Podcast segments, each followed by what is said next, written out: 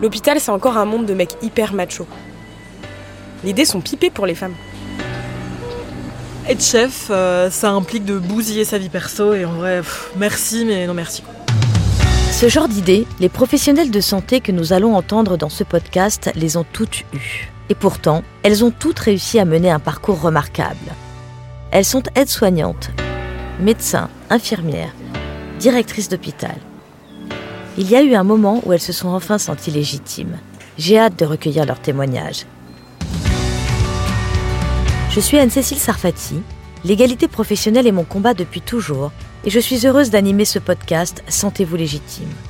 Car la PHP, comme les entreprises, comme le monde en général, a besoin des femmes pour changer.